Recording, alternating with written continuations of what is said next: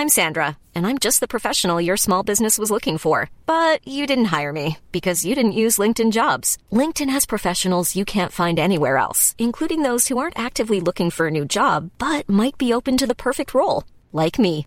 In a given month, over 70% of LinkedIn users don't visit other leading job sites. So if you're not looking on LinkedIn, you'll miss out on great candidates like Sandra. Start hiring professionals like a professional. Post your free job on linkedin.com/people today.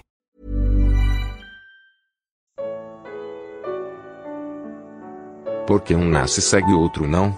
Evangelho de João. Comentário de Mari Persona. Por pertencer à espécie humana, o cego do capítulo 9 do Evangelho de João era um pecador, portanto sujeito às imperfeições causadas pelo pecado. Mas por que um nasce cego e outro não?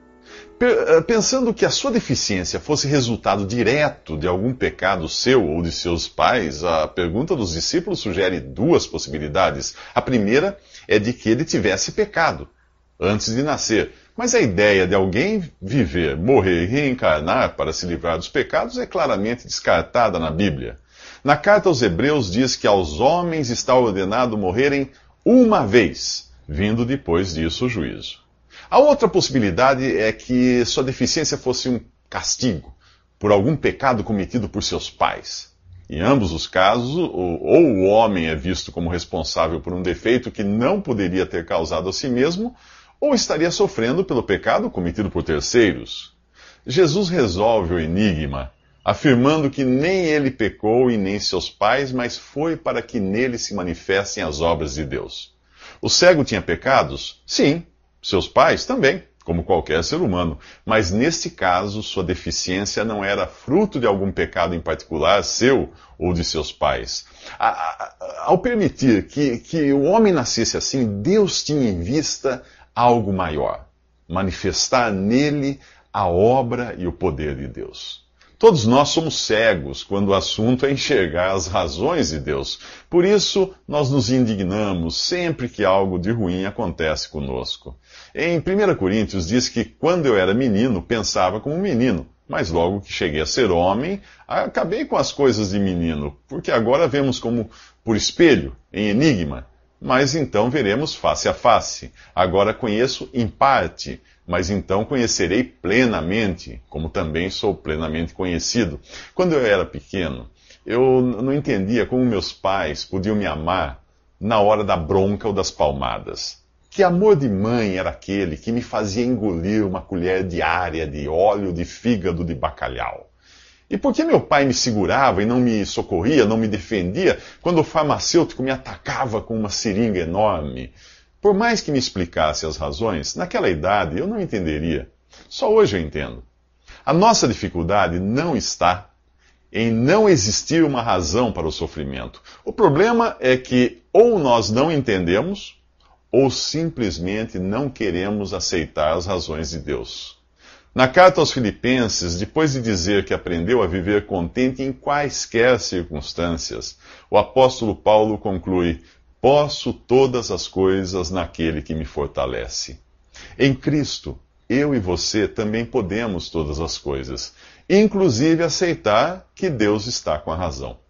Nos próximos três minutos, os olhos do cego ficam cheios de lama.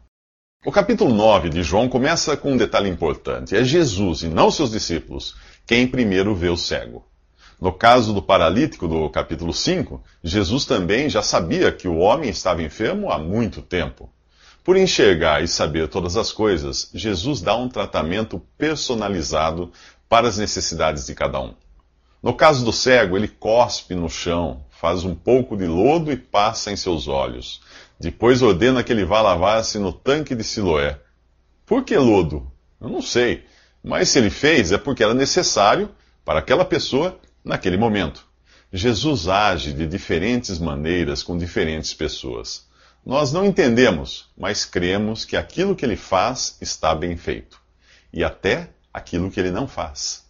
O apóstolo Paulo tinha um problema que chamou de espinho na carne, e não foi por falta de pedir que o Senhor não o livrou do problema. Sabe qual foi a resposta às suas orações? a minha graça te basta, porque o meu poder se aperfeiçoa na fraqueza. Você acha que Paulo se indignou por isso, entrou em depressão e não quis mais nem saber de servir a Cristo? Pelo contrário.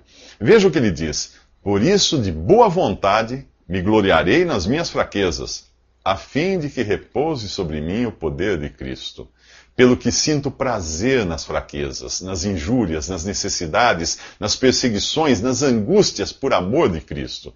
Porque quando estou fraco, então é que sou forte. Hoje, em cada canal de TV tem um pregador prometendo o fim de todos os seus problemas se você crer em Jesus. É mentira. O que Deus oferece é o perdão dos pecados e a vida eterna. Depois de se converter a Cristo, você se vê num mundo arruinado pelo pecado e no mesmo corpo sujeito à doença e à morte. Ainda que você viva 120 anos, a sua morte será causada por alguma doença ou falência dos órgãos. Por isso, qualquer cura feita por Jesus ou seus discípulos tinha um objetivo bem particular. Uma vez cumprido esse objetivo, todos os que foram curados ou ressuscitados acabaram adoecendo e morrendo. Ou você acha que Lázaro continua por aí? O pagão pensa que os deuses só lhe são propícios quando tudo vai bem. O verdadeiro crente tem certeza de que o Senhor sempre está ao seu lado, na alegria e na tristeza. Por isso o profeta Abacuque dá um belo exemplo de fé e confiança em Deus quando diz: Ainda que a figueira não floresça, nem haja fruto nas vides, ainda que fale o produto da oliveira, e os campos não produzam mantimento, ainda que o rebanho seja exterminado da malhada e nos currais não haja gado, todavia eu me alegrarei no Senhor, exaltarei no Deus da minha salvação. E você, se alegra em Deus quando tudo vai mal? Nos próximos três minutos, os vizinhos não reconhecem o cego curado.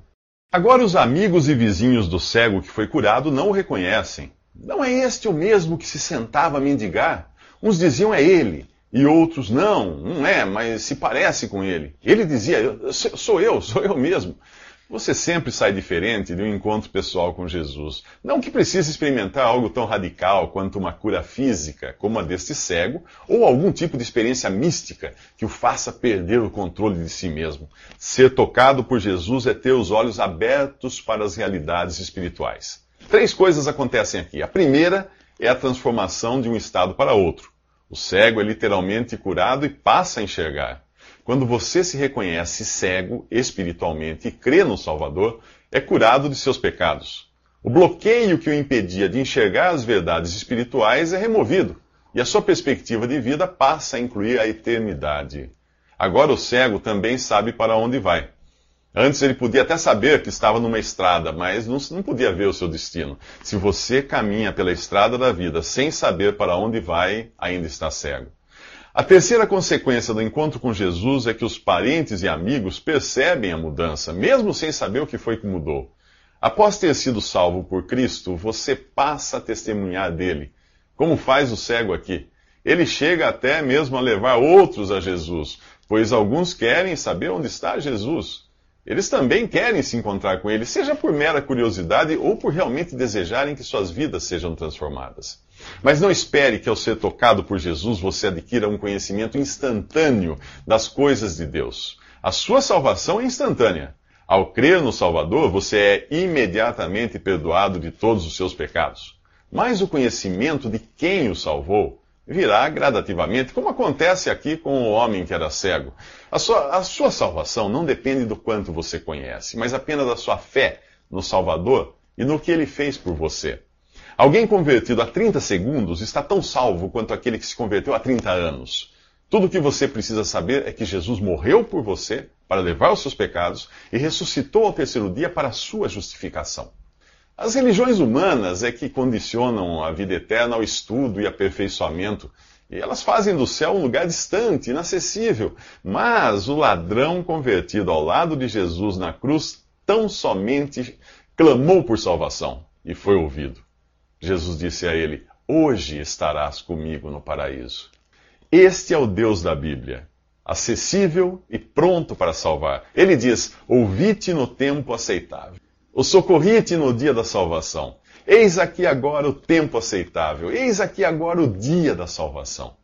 Nos próximos três minutos, o cego curado enfrenta a oposição da religião e a sua família se envergonha do que aconteceu com ele. Quem se converte a Jesus encontra oposição, seja ela cultural, religiosa ou familiar. Em alguns países você pode perder o seu emprego, seus bens e suas propriedades por causa da sua fé em Jesus.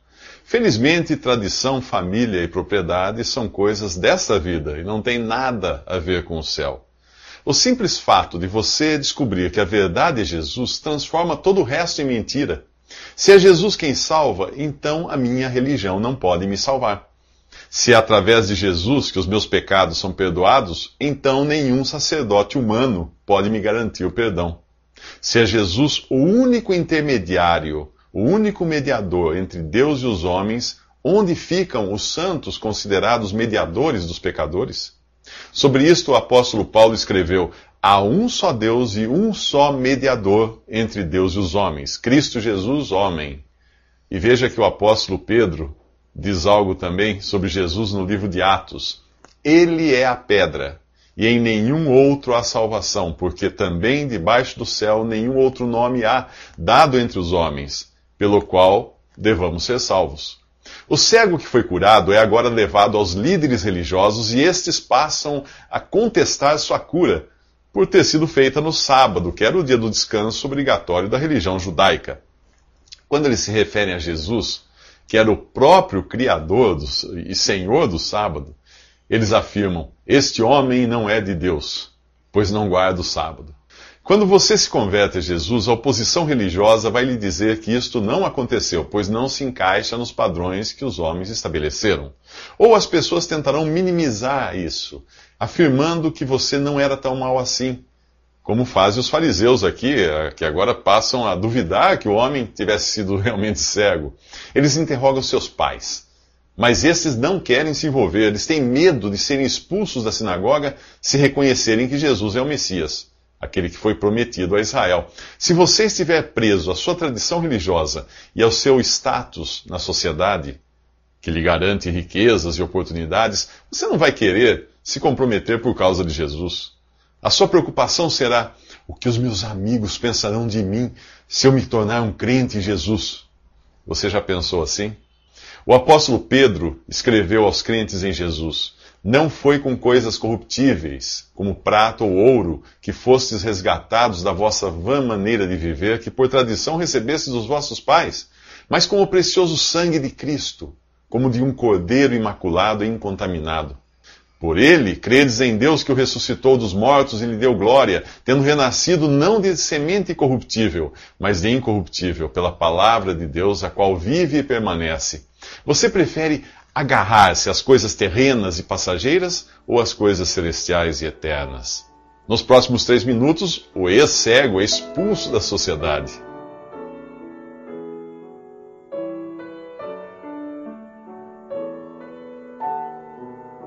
Visite respondi.com.br. Visite também 3minutos.net.